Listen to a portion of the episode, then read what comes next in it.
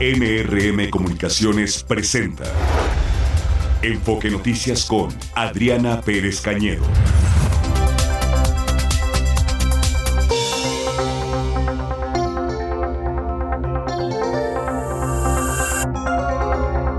Muy buenas tardes a todos y se acaba en unas horas el primer mes de este 2024. Estamos a 31, recuerden es año bisiesto, febrero tiene 29 días. Pues eh, ha corrido la noticia por todo el país de dos reportajes que aseguran que el crimen organizado financió la campaña del presidente Andrés Manuel López Obrador, la del 2006, no la del 2018. Esto lo dio a conocer Anabel Hernández. Ya la hemos tenido aquí en varias ocasiones con sus publicaciones eh, pero lo da a conocer de acuerdo a una investigación realizada por el Departamento de Justicia de los Estados Unidos. Dice, entre otras cosas, que el cártel de Sinaloa habría aportado entre 2 y 4 millones de dólares a la campaña. Pero hay un periodista del New York Times que se llama Tim Golden. Fue corresponsal en México y publicó un reportaje en ProPublica sobre el mismo tema. Vamos a escuchar lo que responde esta mañana a esta noticia el presidente López Obrador. Una calumnia. Están, desde luego, muy molestos y lamentablemente la prensa, como hemos visto, no solo en México, en el mundo, está muy subordinada al poder. En el caso de Estados Unidos, tiene mucha influencia el Departamento de Estado y las agencias en el manejo de los medios. Y aquí también. Pero no hay ninguna prueba.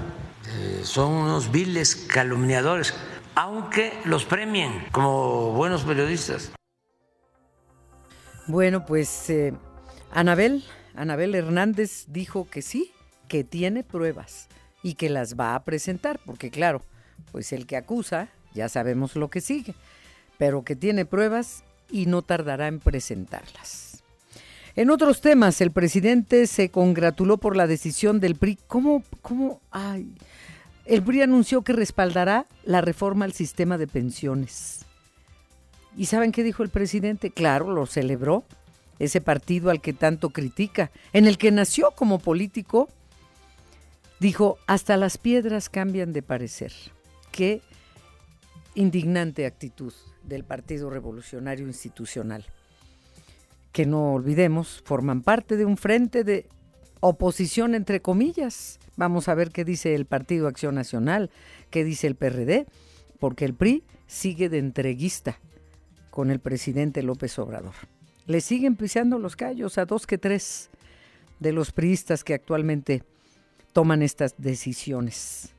Sí, señor, lo vamos a apoyar en el sistema de pensiones. Ahora, lo apoyan, supongamos que logren la mayoría, que no tendría sin el PRI el presidente López Obrador. La pregunta es, ¿y de dónde va a salir el dinero? ¿De dónde lo van a sacar? ¿De las piedras también? ¿Van a hacer hablar a las piedras?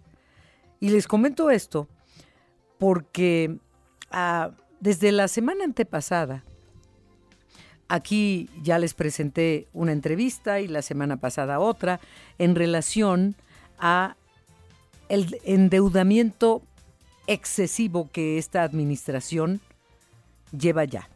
Le quedan cinco meses, seis meses al presidente López Obrador y bueno, el primero de octubre asume el próximo gobierno. Y la deuda es siempre decíamos, en lugar de la deuda externa, la deuda eterna. Pues sí, sigue siendo más eterna, porque no alcanza ni para pagar los intereses. Y son varios los analistas, los expertos en finanzas, en etcétera, que consideran que este sexenio, a pesar de que el presidente en las mañaneras diga que su gobierno no sea un endeudado, no es cierto. Hoy voy a conversar con el investigador del programa de gasto público y rendición de cuentas de México Evalúa. Este sexenio, dice, cerrará con al menos dos récords en las finanzas públicas. Es el peor aumento de los ingresos públicos y el mayor costo financiero de la deuda del gobierno en los últimos 14 años. Ya estamos hasta el cuello y este gobierno nos ha endeudado más. Otra de las promesas no cumplidas. En fin, voy a conversar con el maestro Jorge Cano más adelante. Uno más, uno más que, buscamos, porque buscamos las diferentes opiniones, a ver si alguien nos dice no es cierto. Solo en la mañanera hay alguien que dice no es cierto. Pero la realidad rebasa. Conversé la última, digo la última vez porque hemos tenido dos entrevistas la semana pasada y la antepasada sobre este tema con el coordinador de finanzas públicas del IMCO, con Diego Díaz. Gracias, Erika. Gracias, mi, nuestra eh, editora en jefa que me manda este dato. Eso fue la semana pasada. Y vi en la portada, habrán visto todos en la portada de la revista Proceso, que destaca eso también. ¿Qué portada? Una gota de sangre sobre un cuerpo pequeño, que es el del presidente López Obrador, está desangrando al país, literalmente. Es lo que destaca Reforma en la portada, la que salió este lunes. Bueno, desde el domingo ya empieza a circular. Ahora ya es mensual, no es semanal. ¿Qué artículos, qué investigación? No, no, no. En, en proceso, en proceso. Y entonces, bueno, pues hay que poner las cosas en claro, como lo hemos dicho siempre aquí en Enfoque Noticias. Supongamos entonces, retomo el caso del PRI entreguista, supongamos que logra el presidente que aprueben su reforma. ¿De dónde van a sacar dinero? Si ya no alcanza para lo que resta de esta administración. Vamos a ver con qué cuentas chinas nos salen si se aprueba esta reforma. Y otro asunto, el gobierno de México presentó ante la Cámara de Diputados la solicitud de juicio político contra Crescencio Contreras Martínez, juez federal de Tamaulipas, por probables actuaciones ilegales para favorecer a criminales. Pero sobre este tema la Asociación Nacional de Magistrados de Circuito y Jueces de Distrito del Poder Judicial de la Federación respalda la labor del juez. Señala que la solicitud de juicio político al juez no puede ser utilizada como un mecanismo al servicio del gobierno para controlar o acechar al Poder Judicial. Ya bastante acechados están, porque la sospecha es de que bajo presiones, amenazas y un buen bono, los jueces favorecen a los criminales. No hay quien los proteja, ni a los jueces, ni a nadie, ni a nadie que, que levante la voz porque esté siendo amenazado. Tras dos semanas de retraso, el Tribunal Electoral ratifica la multa que el INE impuso a Morena. Le dieron largas, pero si no estamos atentos, pasa de noche. Digo, atentos como ciudadanos y como medios. Es una multa de 62.2 millones de pesos. No es tanto dinero para lo que los más de mil millones de pesos que recibe Morena lo recibe porque por ley así se aprobó. Ahí sí no dicen, no, vamos a regresar la mitad, ¿verdad? Eh, imagínense, más de mil millones de pesos. ¿Por qué? Porque tienen derecho. ¿Por qué? Porque tienen mayoría, bla, bla, bla, por los votantes, por, por los logros del partido. Los votantes que votaron por Morena. Entonces, 62.2 millones de pesos, digo, no es que no sea nada, pero tampoco los van a dejar en la pobreza a Morena. Y el tema no es que se los quiten porque ya los tienen, más bien no se los dan, se retienen y se quedan en Hacienda. Y todo por irregularidades en el proceso interno para elegir a su candidato a la presidencia. Uy, hasta poquito se nos hace. ¿Cuánto más habrán gastado en la en la pre, pre, pre, pre, campaña de Claudia Sheinbaum siendo jefa de gobierno, ya andaba recorriendo el país? Y muchas otras cosas, y plagadas las bardas del país con imágenes de Claudia Sheinbaum desde antes. En fin, 62.2 millones de pesos. Ratifican la multa, no les quedó de otra. La Fiscalía de Guanajuato impugnará la liberación de dos presuntos implicados en la desaparición de la madre buscadora Lorenza Cano y en el asesinato de su esposo e hijo. Que no hay pruebas y los dos sujetos fueron puestos en libertad este fin de semana. O sea, llega un comando, secuestra a una señora, pero antes de llevársela le matan al marido y al hijo, que por cierto, de veras, estaban de vacaciones. Ellos ya no vivían en México porque estaban amenazados. Vinieron a México y, no, no de vacaciones, ya vivían en Estados Unidos, perdón. Regresaron a pasar la Navidad con la esposa, con la madre y, y murieron, los mataron. La autoridad dijo que está cerca de localizar a la activista desaparecida desde el 15 de enero en Salamanca. ¿Se habrá dado cuenta que le mataron a su marido y a su hijo? El gobierno de Baja California decidió suspender las clases en todos los niveles educativos de la entidad mañana jueves y el viernes por el pronóstico de lluvias muy, muy fuertes. Y otra cosa importante, de nueva cuenta, una jueza federal suspendió de manera, una vez más, provisional las corridas de toros en la Plaza México. Este fin de semana se reanudaron por un fallo de la Corte. ¡Qué lío! qué manifestaciones de ambientalistas, de defensores de los animales. Qué bonita música. Sí, es para corrida de toros. Muy bonita de verdad. Y qué arte tan hermoso el, de la fiesta brava. Es, es un arte maravilloso. Pero matan al toro indefenso frente a un hombre armado.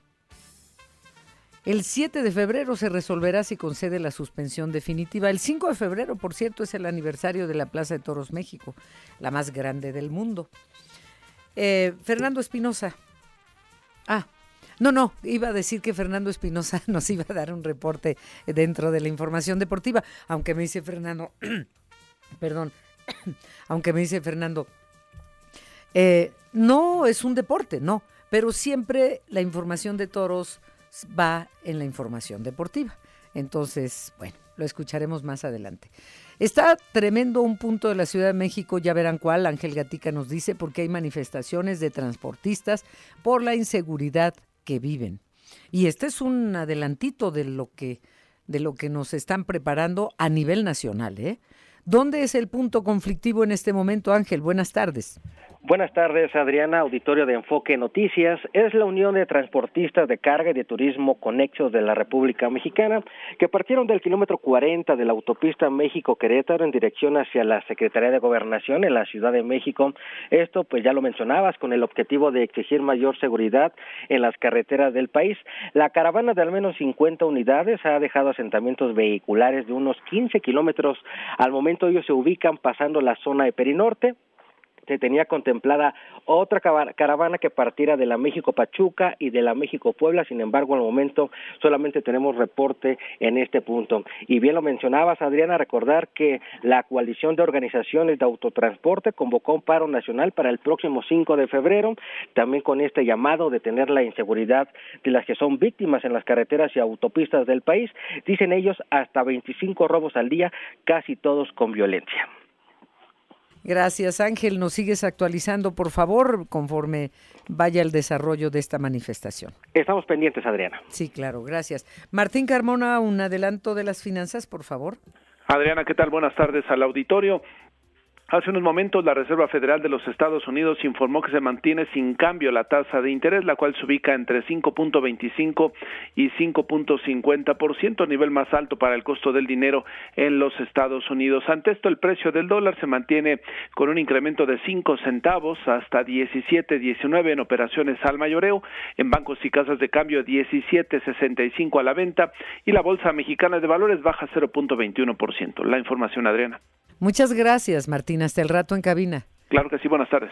Vamos a una pausa para regresar con los detalles de la información, con las entrevistas, con mi queridísimo Federico Reyes Heroles, periodista, escritor, etcétera. Más adelante también lo vamos a escuchar a él. Y a ustedes, en mi ex, a Pérez Canedo.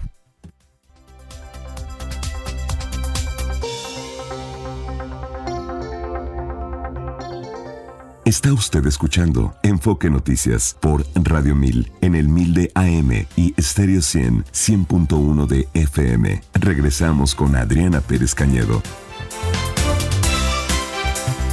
Sergio, vamos contigo, por favor, a esto que nos has venido informando a medias, porque pues no se concretaba, lo de la multa contra Morena en el Tribunal Electoral. Por favor, Sergio Perdomo. Hola, Adriana Palo Dado, ni Dios lo quita, si es de que ya está la megamulta Morena, más de 62 millones de pesos como lo habíamos anticipado. Hace 15 días llegó al Pleno del Tribunal Electoral del Poder Judicial de la Federación y resulta que Morena solicitó audiencia, se retrasó una semana, después dijimos, ¿qué pasó el miércoles pasado? Bueno, pues intervino en ese momento el PAN que dijo, yo también quiero audiencia. Lo cierto es de que pasaron 15 días y ya hoy por unanimidad todos los cinco magistrados están presentes, el tribunal ratificó multa por casi 62 millones de pesos, un poquito más, por irregularidades en los gastos del proceso para elegir a su coordinadora nacional de la 4T, que es Claudia Sheinbaum, que ahora busca ser confirmada como candidata a la presidencia de la República. El magistrado ponente es Felipe de la Mata Pizaña y aseguró que esta multa pues no es una sanción arbitraria ni fortuita por parte del INE y lo ratificaron confirmada la multa. Esto dijo todos pudimos darnos cuenta de la campaña tan extensa que llevó a cabo Morena dentro del proceso electivo para el cargo para la coordinación de la defensa de los comités de la Cuarta Transformación. Estuvo ahí a la vista de todas y todos. Los pudimos ver en la calle, al viajar en carretera, en transporte público a lo largo del país. Claramente, todo esto implicó gastos, además de un beneficio al partido político que ameritaron una sanción. Por ello, lo que se propone es confirmar la multa que le fue impuesta a raíz de los hallazgos documentados por el INE. Dicho lo anterior y una vez revisada la documentación que integra el expediente, es claro que el INE eh, justificó que Morena y las personas contendientes en el proceso interno vulneraron las disposiciones en materia de fiscalización, ya que omitieron reportar la totalidad de los gastos que destinaron a tal fin. El magistrado ponente Felipe de la Mata Pizaña, en la sesión que aún continúa en la sede de la Sala Superior al sur de la capital mexicana, recibió el respaldo de la totalidad de los presentes, de los cinco magistrados, y se confirmó la multa para Morena por violaciones a la fiscalización por más de 62 millones de pesos. Escuchemos nuevamente un extracto. Señores magistrados, señoras magistradas, la sanción impuesta por el INE no fue ni arbitraria ni fortuita. Es una consecuencia directa de las acciones y omisiones del partido recurrente y de las personas aspirantes en una campaña nacional enorme que generó beneficios a Morena, ya que el INE demostró a través de un trabajo exhaustivo y profesional que se vulneraron las reglas de fiscalización. Es por eso que presento a ustedes la confirmación de la multa respectiva. Y bueno, por su parte, la presidenta del Tribunal Electoral, la magistrada Mónica Soto Fregoso, también respaldó que se confirme pues esta multa morena por más de 62.2 millones de pesos. La magistrada Mónica Soto Fregoso dice que en su expediente el INE notificó que sí, se vulneró la fiscalización, se violentaron leyes electorales y el INE acreditó gastos no reportados del orden de 43 millones de pesos. Se le multa a Morena por más de 62 millones de pesos por es el conjunto de cuatro multas, entre ellas, pues una que tiene que ver con todos los espectaculares que vimos en todo el país, dijo el magistrado ponente, y bueno, ahí hay multas por más de 34 puntos 37.4 millones de pesos por omitir reportar gastos realizados por concepto de propaganda colocada y en la vía pública hay otra multa por 25 millones de pesos. En total son gastos no reportados y el, y el tribunal decide multar, como lo había anunciado el INE, una multa de más de 62 millones de pesos. Vamos a escuchar a la presidenta magistrada Mónica Soto Fregoso. la resolución controvertida en lo que interesa al caso, el INE impuso cuatro multas al partido político por la omisión de reportar y comprobar gastos realizados en su proceso político para elegir a la persona que ocuparía la coordinación de defensa de la transformación, los cuales suman una cantidad aproximada de 62 millones 236 mil pesos. Ante esta instancia, el partido recurrente impugna las conclusiones en las que se impusieron las multas. Bueno, Adriana, bueno, pues eso fue parte del debate, sin embargo ya se dio la votación, ya los ponentes, el ponente es el magistrado Felipe de la Mata Pizaña, recibió el respaldo del resto de cuatro magistrados, en total cinco votos a favor entonces de esta resolución, megamulta a Morena, no se le quita, así es de que como te dije al inicio, palo dado, ni Dios lo quita. Lo que te tengo desde la sede del Tribunal Electoral. Pues muchas gracias, Sergio Perdón, muy buenas tardes. Buenas tardes. Te saludo Gastón Fentanes y por favor te escuchamos con el meteorológico que volvió a bajar la temperatura fuerte. Así es, Adriana. Muy buenas tardes y buenas tardes al auditorio Enfoque Noticias. Pues sí, hoy este miércoles 31 de enero, el Frente Frío 31, al combinarse con su propia masa de aire polar, con una vaguada polar que se extiende al norte del país y con el abundante ingreso de humedad aportado por las corrientes del chorro polar y subtropical, van a provocar el descenso de las temperaturas en gran parte del país, registrándose caída de nieve y temperaturas de hasta menos 10 grados en las zonas altas de Chihuahua, Durango y Sonora. También se van a registrar hasta menos 5 grados en Coahuila, Estado de México, Jalisco, Puebla, Sonora y Zacatecas, lo que quiere decir que toda la zona serrana de más de 4.000 eh, metros de altura va a estar nevado. También se espera evento de norte intenso, con rachas de 90 kilómetros por hora en el istmo de Tehuantepec y en todo el Golfo de Tehuantepec. De igual forma, habrá chubascos en Aguascalientes, en el Estado de México, Guanajuato, Nuevo León, San Luis Potosí, Tabasco, Tamaulipas y Veracruz. Por otra parte, se pronostican temperaturas máximas de hasta 40 grados en Guerrero y Michoacán y de hasta 35 grados en Chiapas, Colima, las costas de Jalisco, las costas de Nayarit, todo Oaxaca y la costa sur de Sinaloa. Mientras aquí en la Ciudad de México se espera un día nublado, se supone que vamos a tener una temperatura de hasta 22 grados. Ahorita apenas tenemos 20 grados. En la mañana la mínima fue de 10 grados. Se sintió una mañana fresca. Sí, pero como había un poco de viento, entonces, era más frío. Sí, eso, la sensación térmica era más baja. Exactamente, los vientos de la mañana fueron hasta de 28 kilómetros por hora, que a lo mejor no es la gran ventisca, pero sí se no sentía. te tumbaba. No, no te tumbaba, tampoco. Te despeinaba un poco, pero sí se sentía mucho más fresco. Mañana hay 50% de posibilidad de lluvia. Hoy se supone que hay también 50%. Y bueno, ya viernes, sábado y domingo no va a llover. Las temperaturas serán de 25 grados, pero va a haber más frío, mínimas 3, 4 y hasta 5 ¿De grados. Sí, va a haber más frío ¿Para en el la fin de semana? Así es, Adriana. Abrigarnos. Eso sí. Oye, este, no, les voy a presentar a Gloria Aguilar, nuestra corresponsal. Escucha esto, Gastón, escuchen por favor todos esto. El titular de inteligencia de la Secretaría de Seguridad del Estado de México murió en una balacera. Entonces, claro, en el cumplimiento de su deber. Eh, combatiendo a la delincuencia. No, una balacera. De veras, lo que tenemos que seguir viendo. Entre policías estatales y policías municipales de Toluca. O sea, balacera entre policías. Y muere el titular de inteligencia. Gloria Aguilar, ¿cómo estuvo todo, por favor? Hola, ¿qué tal Adriana? Siempre un gusto saludarte, al igual que el auditorio de Enfoque Noticias. Y efectivamente, se trató de un enfrentamiento entre policías estatales y municipales de Toluca que tuvo como saldo el, el deceso del titular de inteligencia de la Secretaría de Seguridad del Estado de México, así como dos elementos lesionados y dos más detenidos.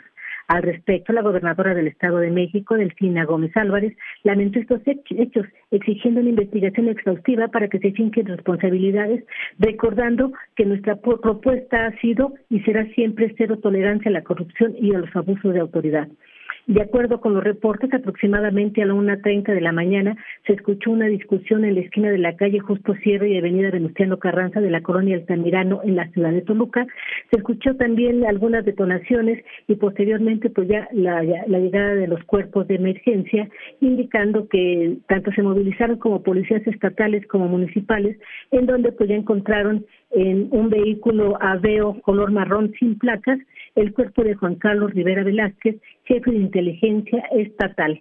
De inmediato se activaron protocolos de seguridad y también fueron detenidos eh, los elementos de la Secretaría de Seguridad del Estado de México, Miguel Ángel N. y Hugo N., adscritos a la unidad de inteligencia.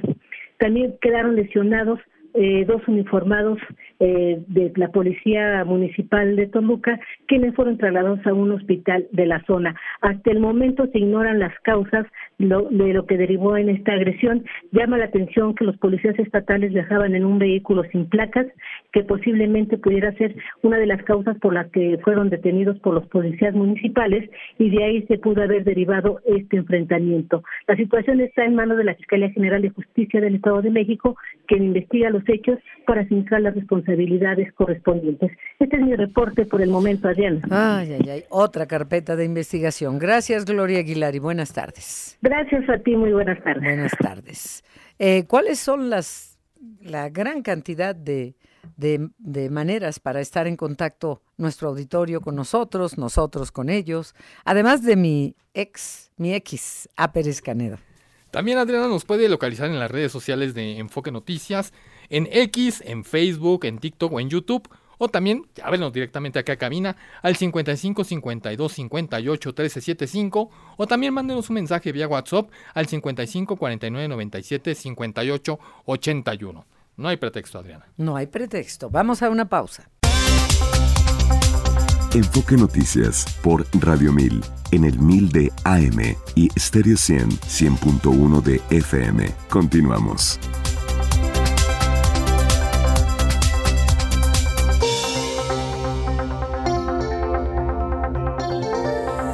Bien, pues eh, vamos ya con el maestro Jorge Cano, investigador del programa de gasto público y rendición de cuentas en México Evalúa. Él tiene maestría en economía y licenciatura en relaciones internacionales. Y en México Evalúa destacan que este sexenio cerrará con al menos dos récords, pero no buenos, en las finanzas públicas. El peor aumento de los ingresos públicos y el mayor costo financiero de la deuda del gobierno en los últimos 14 años. La revista Proceso, eh, también haciendo su investigación, su trabajo, destaca de los últimos 20 años el mayor endeudamiento, 14 o 20 o los que sean, o de la más reciente administración. Esto es grave, esto es importante. Así que, maestro Jorge Cano, ¿cómo estás? Buenas tardes. ¿Qué tal, Adriana? Buenas tardes, gracias por la invitación. Eh, al contrario, a ver, eh, para los que no somos economistas, eh, ¿cómo es que se llega a esta conclusión de estos dos récords? Finanzas públicas y, el mayor costo financiero. Empezamos por las finanzas públicas, o sea, eh, el gobierno federal ha gastado más de lo que ingresa y por eso también el déficit. te escuchamos.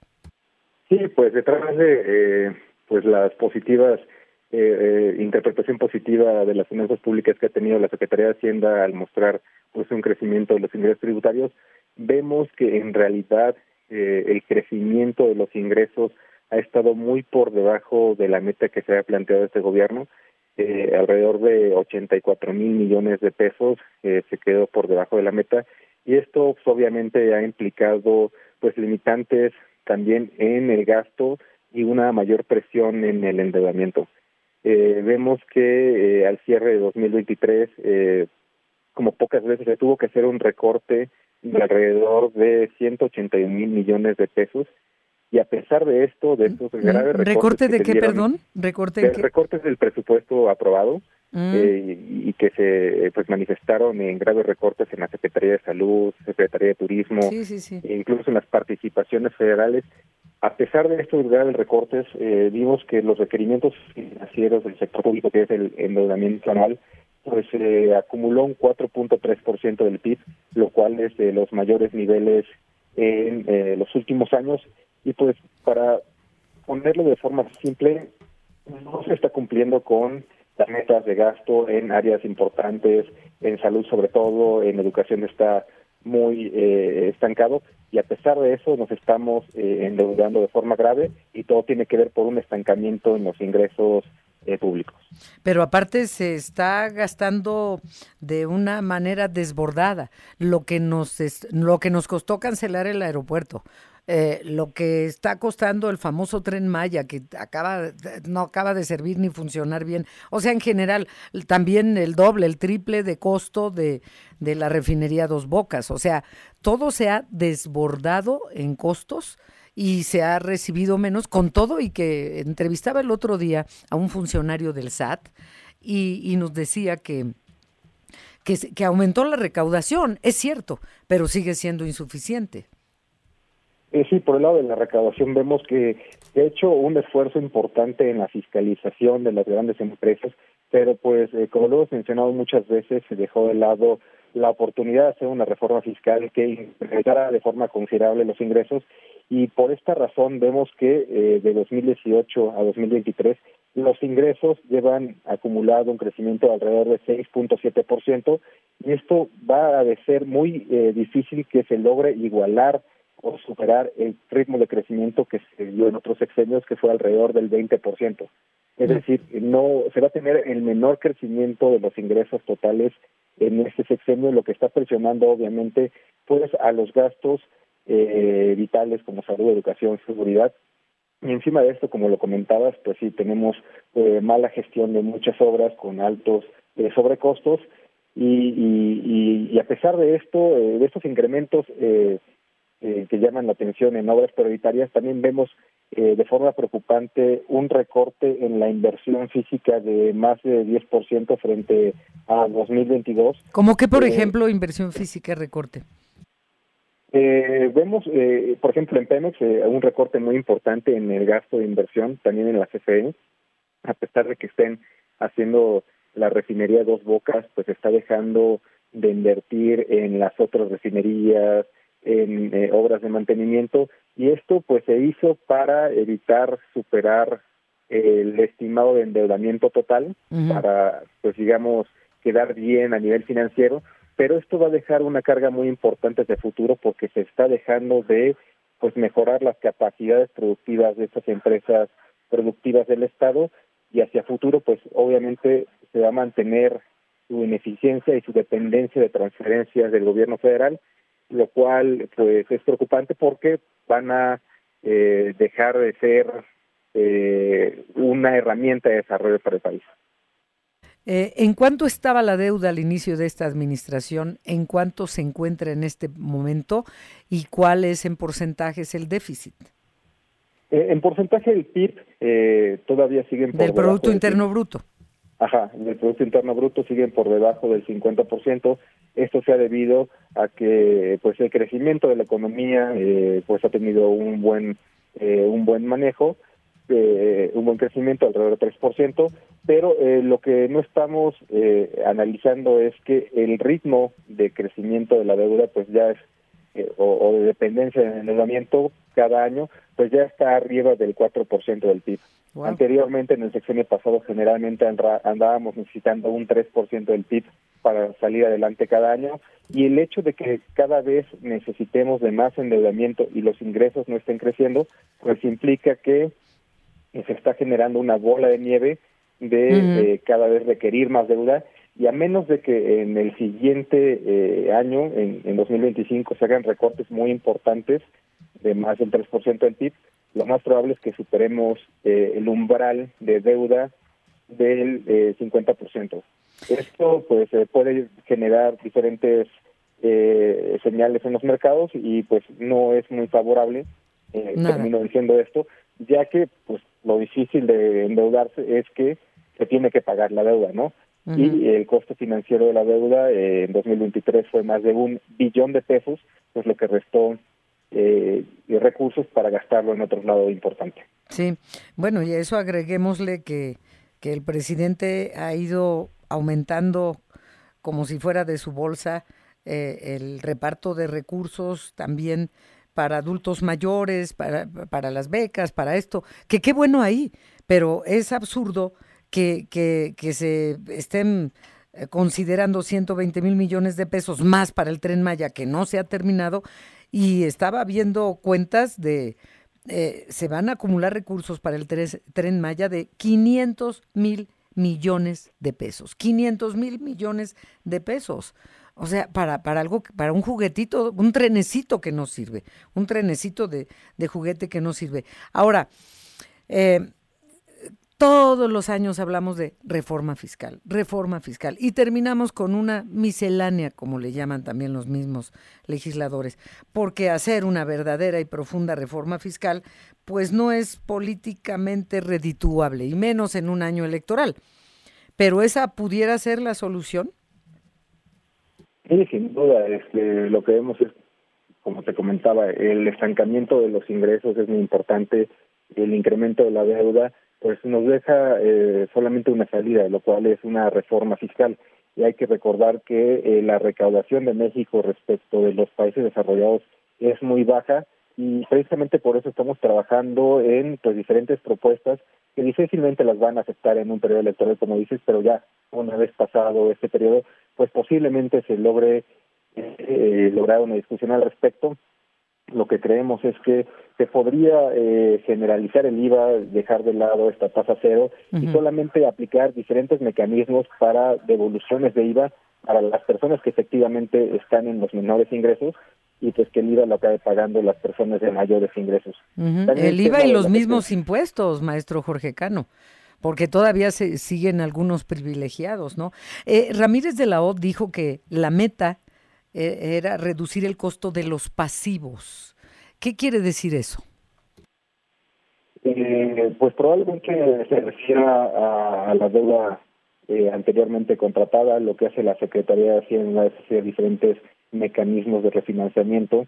si se estaba pagando una tasa de interés anteriormente elevada, pues lo que hacen es emitir más deuda a una tasa de interés menor, con eso pagan la deuda mm. anterior y como que ahorran un poco de dinero pero eso al final del día pues no soluciona eh, los problemas de fondo de las finanzas públicas y pues sí tenemos que pensar en maneras de, de recaudar mejor, pero obviamente también de gastar mejor, ¿no? Eh, como lo comentaba, se tienen muchos sobregastos y se tienen que hacer diferentes mecanismos para pues convencer a la gente de que eh, su dinero que pague extra se va a gastar de forma y que esto pues permita eh, una mejor gestión de las finanzas públicas. Pues maestro Jorge Cano, gracias por esta conversación porque eh, tenemos que tener presente, porque nosotros somos los que vamos a pagar esa deuda, eh, teniendo menos obras de infraestructura, menos eh, servicios de salud, menos lo que necesitamos, a pesar de que somos los mexicanos quienes generamos todo ese dinero que los gobernantes gastan como les da la gana, algunas veces bien, algunas veces regular y otras mal, o como sea, pero estamos más endeudados y tenemos menos menos para, para los que pagamos todo eso. Eh, ¿qué, me, ¿Qué le puede importar a alguien que vive aquí en la Ciudad de México el tren Maya?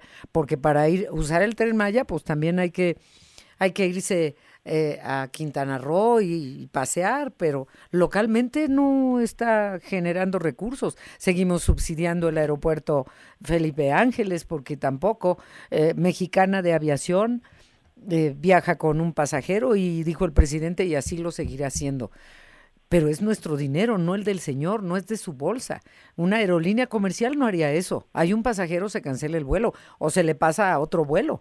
O sea, es un desorden y abuso de nuestro dinero. Uh, y eso nos tiene como estamos, ¿no, maestro Jorge Cano? Eh, sí, así es, Adriana. Necesitamos una ciudadanía más informada que demande mejores resultados. Y pues, cuando, cuando, quieras podemos venir a platicar al respecto. Por favor. Uy, se está cortando la comunicación. Dijo, cuando quieras venir, podemos platicar, venimos a platicar. Este maestro, tenemos que hacer una pausa, ya lo estaba despidiendo. Este, por favor, díganle que se nos cortó, pero ya, estábamos despidiéndonos. Eh, el maestro Jorge Cano es investigador del programa de gasto público y rendición de cuentas en México Evalúa, con maestría en economía. Vamos a una pausa, una 42 tiempo del centro de México. Está usted escuchando Enfoque Noticias por Radio 1000 en el 1000 de AM y Stereo 100 100.1 de FM. Regresamos con Adriana Pérez Cañedo. Ah, qué cosa el estado de Guerrero. Denuncian ante la Fiscalía del Estado la desaparición de 11 personas. 11, ¿eh?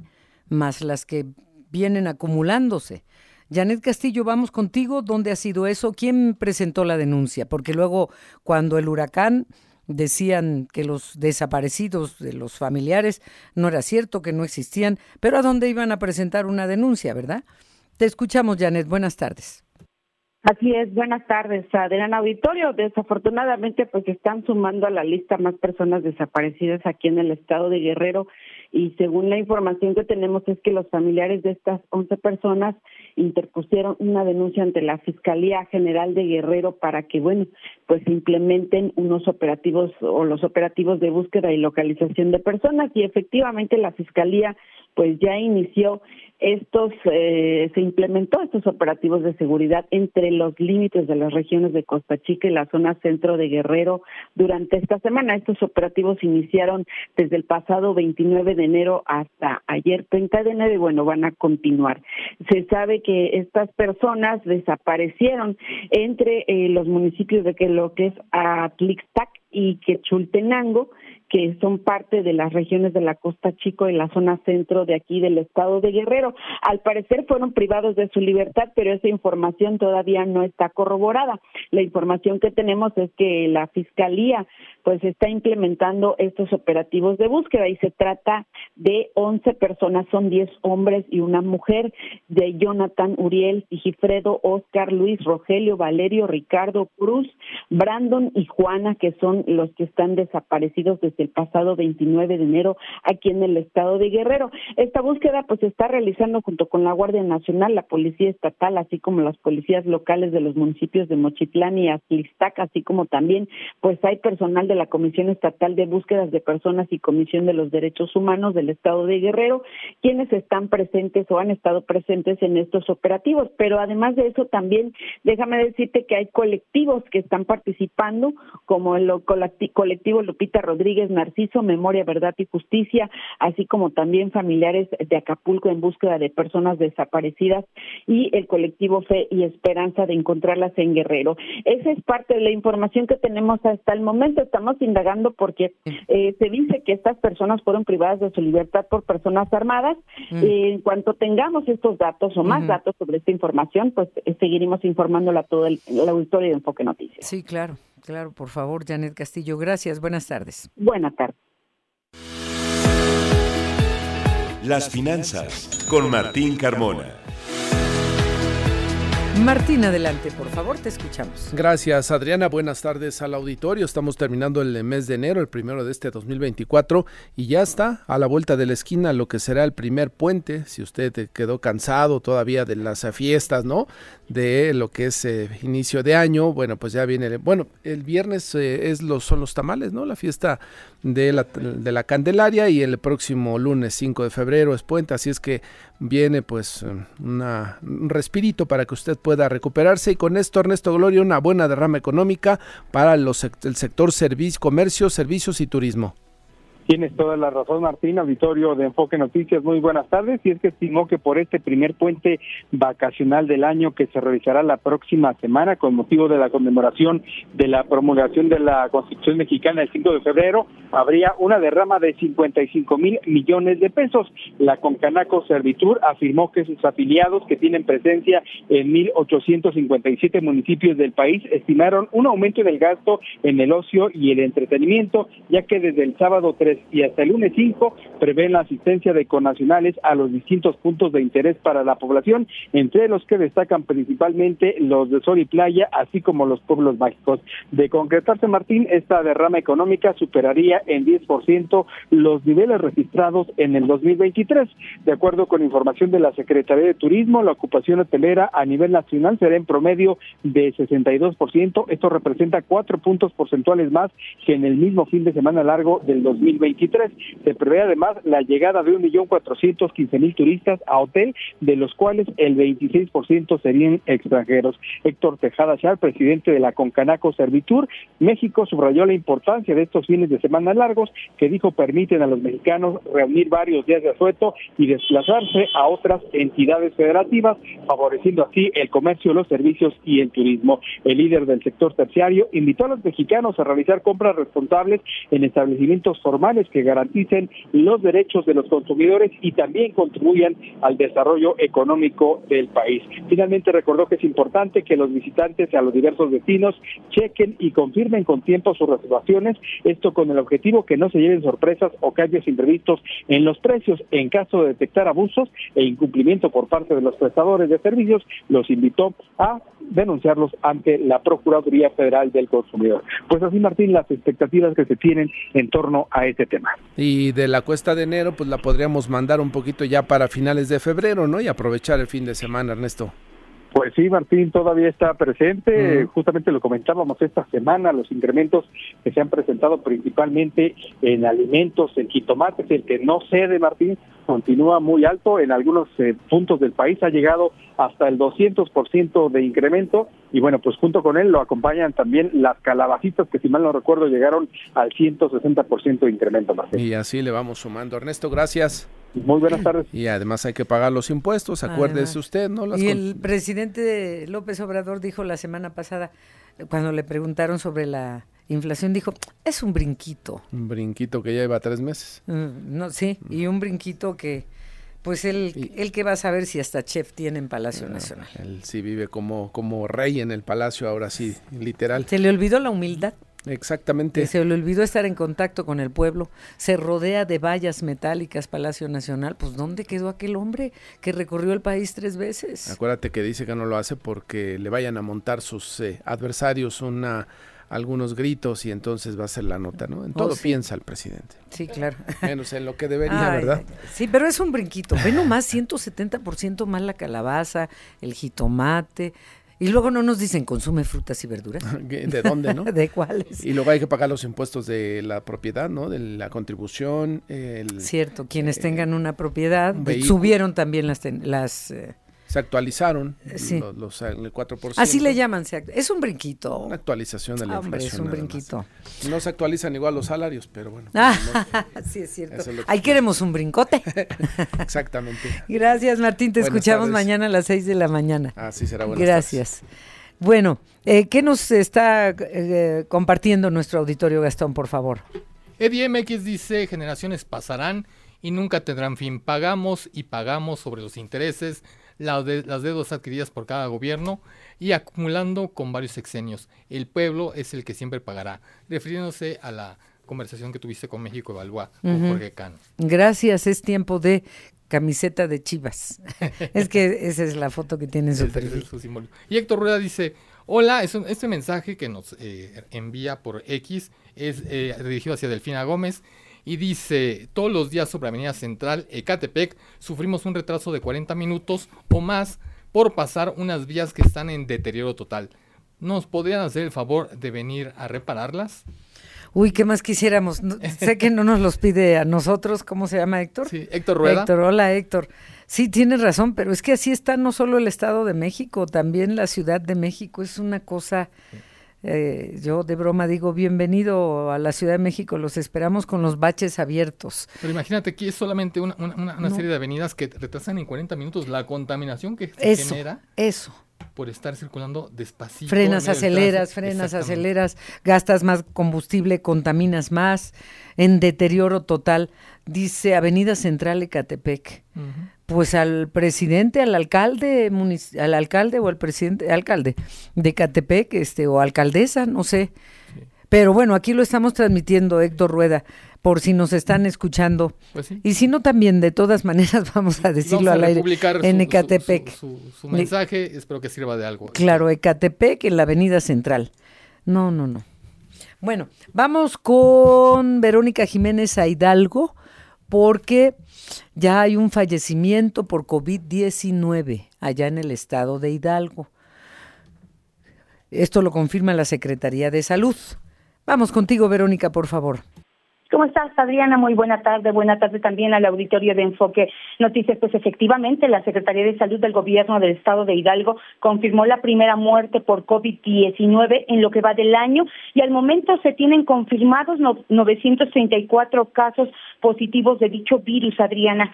Y bueno, decirles que se informó que se tienen hasta el momento también 16.995 casos de enfermedades tipo influenza e infección respiratoria aguda grave, misma que ha provocado 18 defunciones, lo que representa el 1.9% de letalidad según el último corte oficial. La Secretaría de Salud indicó que los casos positivos de esta enfermedad se han registrado principalmente en cuatro entidades del centro de México y una más en el norte, esto es en Nuevo León. Hidalgo se ubica en el quinto estado a nivel nacional con el mayor número de casos, con 58, y cuya lista le encabeza la Ciudad de México con 277 casos, seguido por el Estado de México, Querétaro y Nuevo León. El resto de los estados, Adriana, pues registra menos de 50 casos confirmados en lo que va del año, porque por lo que eh, la Secretaría de Salud del Gobierno de Hidalgo eh, ha implementado nuevamente las medidas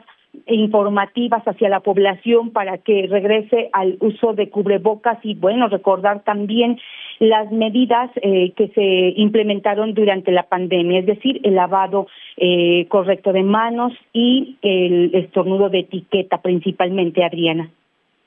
Pues gracias, Verónica Jiménez. La alerta ahí está y hay que correr la voz. Es que también en Hidalgo hace un frío tremendo, un frío seco y con el viento. ¿Cómo están las temperaturas hoy en Hidalgo?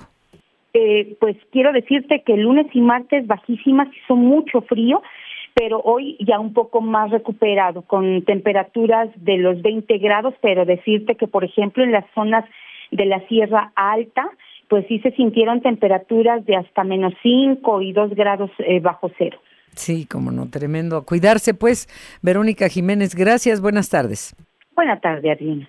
Gracias. Ahora nos vamos a Quintana Roo, porque recuerdan que les informaba ayer que antenoche eh, una embarcación volcó eh, bueno, fue el fin de semana, pero antenoche lo dieron a conocer y fueron encontrados algunos cuerpos, cuatro personas murieron, pues, eh, otros fueron encontrados flotando por ahí con los salvavidas. Era una embarcación turística eh, de Isla Mujeres a, Cancún.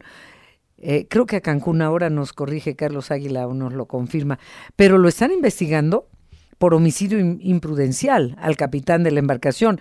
Él narró que pues iban bien hasta que una gran ola los levantó y los volteó. Pero parece ser que hay otras versiones, por eso lo investigan como homicidio imprudencial. Lo que recuerdo es que es de, era de Isla Mujeres, pero iban a Cancún o a dónde, Carlos. Buenas tardes, te escuchamos. Buenas tardes, Adriana. Buenas tardes también al auditorio de Foco Noticias. Efectivamente, la Fiscalía General del Estado investiga la responsabilidad del capitán de la embarcación que se hundió frente a Isla Mujeres con saldos de cuatro personas sin vida, informó su titular estudiar Raciel López Salazar. El trágico accidente entre Isla Mujeres y Cancún también tuvo un saldo de 14 náufragos. Ramón Guadalupe CM, de 38 años, es el nombre del capitán de la diosa del mar, quien declaró que iban 17 personas, una marinera y él, en la embarcación de, de 26 pies de eslora, que solo tiene capacidad para 16 personas. Dijo que se dirigían a Puerto Juárez cuando una ola los impactó y varias personas cayeron al mar y aunque trató de auxiliar a algunas para subirlas, lamentablemente perdieron la vida cuatro personas, entre ellas una menor de nueve años. Las víctimas mortales fueron identificadas como Rafael N. de 64 años, Blanca N. de 65, una mujer hasta hoy desconocida de entre 40 y 45 años, y el menor, todos turistas nacionales. Los cuerpos fueron llevados a Isla Mujeres para el procesamiento pericial. Adriana también se entrevistó a otros lancheros que mencionaron que recibieron llamadas telefónicas en las que pedían apoyo tras el hundimiento. Fue así como lograron rescatar a los demás pasajeros, a la marinera y al capitán. En principio, el responsable fue trasladado al Ministerio Público de las Mujeres y trascendió que las autoridades investigarán bajo la carpeta 21 diagonal 2024. Adriana, es el reporte. Gracias, Carlos. Buenas tardes.